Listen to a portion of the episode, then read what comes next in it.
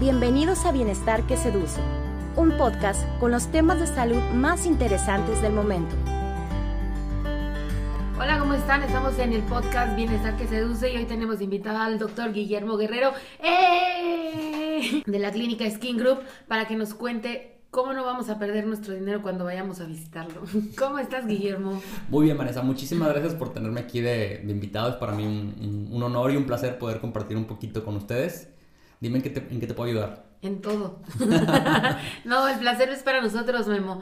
Oye, pues de entrada cuéntanos, ¿por qué ser dermatólogo y no cardiólogo? O cirujano plástico. ¿Qué tienes en contra de la cirugía plástica o así? Para nada. Este, realmente yo durante la carrera me enamoré, yo creo que de casi todas las especialidades y cada semestre iba cambiando de, de opinión. Este, cuando estuve, o cuando estaba en último año, tuve la oportunidad de, de, de pasar todo mi último año en la Universidad de Heidelberg en Alemania y ahí, y ahí estuve rotando por el área de dermatología. Entonces yo pensaba que el dermatólogo trataba nada más problemas en la piel, dígase acné, manchas, todo esto, pero me di cuenta que los dermatólogos tienen, tienen un, un, área de trabajo muy, muy amplia porque atienden adultos, atienden niños, este, consultan, pero también operan. Ahí en Alemania conocí todo ese tema del, del cáncer de piel y de cómo el dermatólogo se puede eh, involucrar en el tratamiento, en, la resolución de, de, este problema que afecta a muchísimas personas. este, no solo son temas médicos, sino también puede haber temas cosméticos, todo ese tema de la, de la medicina estética, la dermatología cosmética, el trasplante de cabello, que es algo que también hago. Entonces la verdad es que es algo muy muy variado, todo, es, todo, todo forma parte de, de, esta mezcla de cosas que hago en el día a día y que me tienen muy contento. Pero bueno, definitivamente elegir una especialidad es algo muy muy personal y, bueno, cada quien elige lo que, lo que le hace feliz, ¿no? Bueno, ya elegir la carrera es complicado y luego encima elegir una especialidad está más cañón. Y aparte una edad muy joven, ¿no? Ya sé, cuando no tienes ni idea de qué quieres hacer en el futuro. Y también nos enteramos que un dermatólogo ve pelo, uñas. O sea, nadie sabía, o bueno, al menos yo no sabía hasta que conocí a todos los dermatólogos que veían el problema de las uñas. Sí, el cabello y las uñas se consideran anexos de la piel. Entonces el dermatólogo se encarga de ver todas las enfermedades de la piel, el cabello y las uñas, que en total forman un conjunto de más de 3.000 enfermedades, ¿no? Oye, y bueno, cuéntanos, eh, cuando uno nos dicen, es que tienes que ir al dermatólogo, de inicio piensas, híjole, voy a agarrar mis ahorros para poder ir. Esto es un, mito, obviamente. O sea, hay, cosas para todos los presupuestos, ¿cierto? Sí, claro, totalmente. Mira, un, buen dermatólogo se debe de, ajustar a tus necesidades, debe de darte opciones porque definitivamente si tú te quieres ir a lo caro, pues hay productos carísimos que no necesariamente son los mejores, ¿no? Porque también tenemos muchos pacientes que dicen, oye, es que yo ya fui a, Nueva York y me compré toda esta línea de, de productos y sigo con mi problema y resulta que esos productos pues no eran lo adecuado para su tipo de piel y a lo mejor gastando una fracción de lo que se gastaron allá en otra ciudad, pues con eso le resuelve su problema con dos, tres cremas y, listo, ¿no? Entonces hay que, hay que entender que sí, sí, el, tema de, de, la piel se presta mucho a todo ese tema de, de cosméticos, de sentirse bien, de, verse bien, etcétera, pero también es un tema de, salud, que no necesariamente tiene que estar peleado.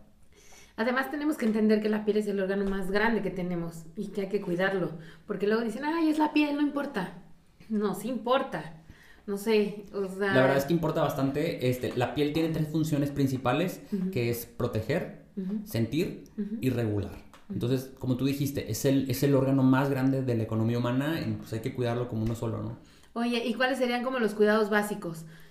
Para, la, para la piel de las mujeres y de los hombres, porque entiendo que no debe ser la misma. Créeme que... Las, las pieles de las mujeres son más finas. Sí, claro que sí, por supuesto que sí. No, definitivamente no. Este, es, eso es un mito, pensar que solo las mujeres se deben de cuidar la piel o que requieren un cuidado distinto o más extenso. Tanto hombres como mujeres tenemos los mismos tipos de piel.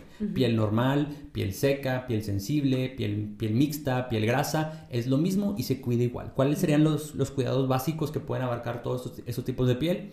Hay que lavarnos la cara en la mañana y en la noche, utilizar una crema hidratante y un protector solar. ¿Cuál va a ser la diferencia en que vamos a buscar productos que sean específicos para nuestro tipo de piel. Hay jabones que son para pieles sensibles, jabones que son para pieles grasas. Lo mismo sucede con las cremas hidratantes, con los protectores solares, etcétera, ¿no? Y así encima tenemos un, verdadero problema en la piel, llámese mucho brillo, acné, eh, piel sensible, rosácea, dermatitis, manchas. Bueno, entonces ya buscamos este, o agregamos productos con ingredientes específicos que nos ayuden a resolver este problema. Y hay que decirle a la gente que estos productos se encuentran en las farmacias dermatológicas, no se encuentran en el Walmart, Soriana y estas tiendas, porque eventualmente uno va y escoge lo que sea porque dice ahí, ay, te lo puedes poner, pero no es así, ¿cierto? Exacto. O estoy mintiendo. O, exacto. O, no que no estén disponibles porque los medicamentos, digo, tú conoces que estas tiendas también tienen áreas de, de, farmacias que son muy buenas, este, pero muchas veces en, en estas áreas, como te digo que la piel se, se, presta para este tema de medicina, pero también de cosmética, existen estas chicas este, o, personas que trabajan en la farmacia que son las como que les llaman dermoconsejeras o consejeras dermoestéticas este, que cuando tú vas y les preguntas a ellos, pues su función, y hay que ser bien honestos, es venderte la mayor cantidad de productos posibles.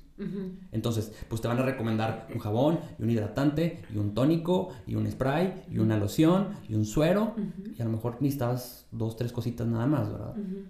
Oye, Memo, y por ejemplo, ahorita, ¿cuáles son los, los problemas más comunes en la piel? Digo, estamos en una pandemia, me queda claro que el cubrebocas te genera algún tipo de irritación, no sé si la contaminación o a lo mejor en lugares muy calientes el calor eh, o en lugares muy fríos también te debe de generar algún efecto en la piel.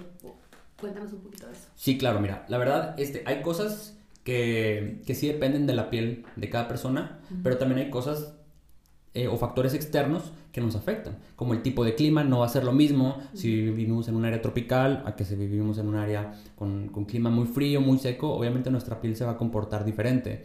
este, ahorita con todo el tema de cubrebocas, pues también se ha visto muchísimo problema, ¿por qué? Porque las personas que tienen una tendencia al acné, pues producen un poquito más. Las personas que tienen piel sensible se irritan con mayor facilidad. ¿Por qué? Porque pues, el uso del cubrebocas crea este microambiente de mayor calor, mayor humedad, mayor irritación por el roce del, del, del, cubreboca, sobre todo estos que son como muy rígidos y que de pronto tienen que utilizar los profesionales de la salud y todo eso, todo eso afecta bastante. Oye, en, los dermatólogos deben de haber visto muchas cosas muy extrañas. Que si la vaselina que te dijo la abuelita, que si la pasta de dientes en el grano. ¿Sí te has encontrado con ese tipo de casos? Sí, claro, definitivamente. Y uno pensaría que, que, que ese es un tema del pasado, ¿no? De que dices, ah, bueno, pues es que son los consejos de la abuela, son los consejos de la tía. Pero ahorita tienes gente en Instagram, tienes gente en TikTok que está dando los mismos consejos. O sea, pareciera que fuera cíclico. O sea, te metes a TikTok y ves personas que siguen recomendando o que están volviendo a recomendar la pomada de la campana, una pomada que se llama la milagrosa, la vitacilina, o sea, cosas que no, que desafortunadamente no, no tienen evidencia. Este, o que si vamos a ponerle eh, cebolla al champú, o vamos a moler pastillas anticonceptivas y, y se la pones al champú y con eso te va a crecer el cabello. Entonces, quisiéramos creer que conforme pasa el tiempo o que las nuevas generaciones hay, hay un mejor entendimiento, pero no siempre es así. Entonces yo digo que ahorita muchos influencers son como que están dando los mismos consejos que las abuelitas y los dos obviamente son completamente falsos, ¿no? ¿Qué no debes de hacer con tu piel? ¿Qué no debes de hacer? Las cosas que más afectan, fíjate, es... Así como yo, agarrarse el grano con la mano. El sol, el sol afecta muchísimo a la piel. Fumar. Okay. Eh, el alcohol en exceso. Okay. En el caso de las mujeres o de, todas las personas que se maquillen, no desmaquillarse antes de dormir. Okay. No lavarse la cara. Eh, en general, todo eso todo eso afecta muchísimo. ¿Y qué sí debes hacer? Pues todo lo contrario, ¿no? Eh, en cuanto al sol, pues buscar protegerte, ¿no? Muchas veces pensamos que cuando estamos, es que dices, oye, es que yo no me asoleo, yo siempre voy en el coche. Pues sí, pero en las ventanas atraviesa, aunque estén los, los vidrios entintados, atraviesa la radiación ultravioleta. Y dices, oye, es que está nublado. Pues como quiera, o sea, la radiación ultravioleta atraviesa todas las nubes, todas las ventanas, etcétera. Incluso estando en tu casa, la luz de tu casa te hace daño a la piel, ¿no? Exactamente. Obviamente no es lo mismo. Ahorita hay mucho tema con esto de, de la luz azul y que se afecta, ¿no? La luz azul es, es, es parte del espectro de la luz visible, de la luz que sí podemos ver. Eh, digo, independiente de la, de la, de la luz eh, o la radiación ultravioleta, infrarrojo, todo esto. Este, obviamente un celular emite dos mil veces menos luz azul que el sol, que es la principal fuente de, de luz azul, pero no estamos seguros de si puede haber, un, si puede haber o no un daño acumulativo por el uso constante de esos dispositivos. Entonces, ante la duda, lo mejor es cuidarnos. Oye, también algo bien importante, el protector nada más es en la cara, es en todo el cuerpo y en especial también en las manos, que son, cuando vas manejando se exponen mucho al sol. Claro, o sea, y, y eso se ha demostrado este, recientemente que, y bueno, es algo como que una vez que te enteras hace lógica y es que la piel es un solo órgano, entonces actúa como uno solo, porque muchas veces tenemos personas con manchas en la cara que a lo mejor van muy bien y dicen, oye, es que yo me puse, fui a la playa, pero me puse mucho protector solar en la cara y me volví a manchar la cara. ¿Por qué me volví a manchar si tenía mucho protector? Oye, ¿te pusiste protector solar en, otras partes? No. Entonces, te puedes asolear otras partes, pero es otra parte, en este caso la cara, la que va a reaccionar. Entonces, debemos de cuidar la piel como, como una sola entidad, que eso es lo que es, ¿no? Oye, y en, en, en este sentido, ¿qué, ¿Cuáles son los, las recomendaciones básicas que harías a las, a las personas? Por ejemplo, a las personas de 20, a las personas de 30 años, de 40, porque evidentemente la piel de 20 años no es la misma que de 40, o sea, se va desgastando, se va arrugando, se va haciendo pues viejita. Sí te entiendo. Este, aquí depende mucho del tipo de piel de cada persona, porque pues hay personas que de pronto digo, y lo vemos mucho en, los niños, ¿no? Que tienen una piel más o menos normal, este, y cuando empieza la pubertad y que empiezan esos cambios hormonales y todo eso, se induce más la producción de sebo por las glándulas, entonces la piel ya cambia a ser un poquito más mixta, un poquito más eh, grasa en muchas personas, en otras no.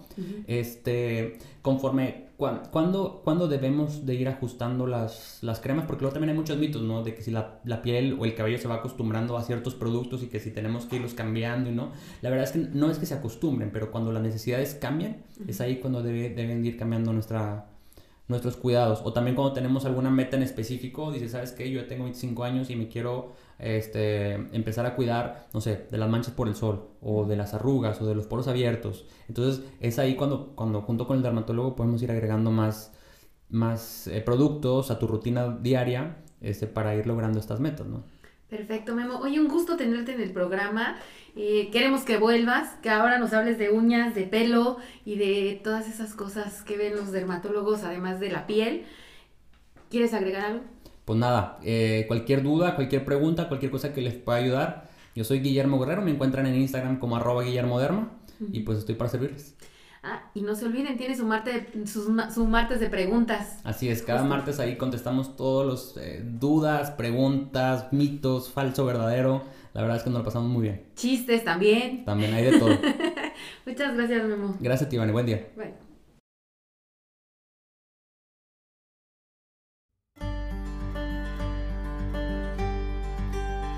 Este podcast es patrocinado por Vivier Salud Dermatológica.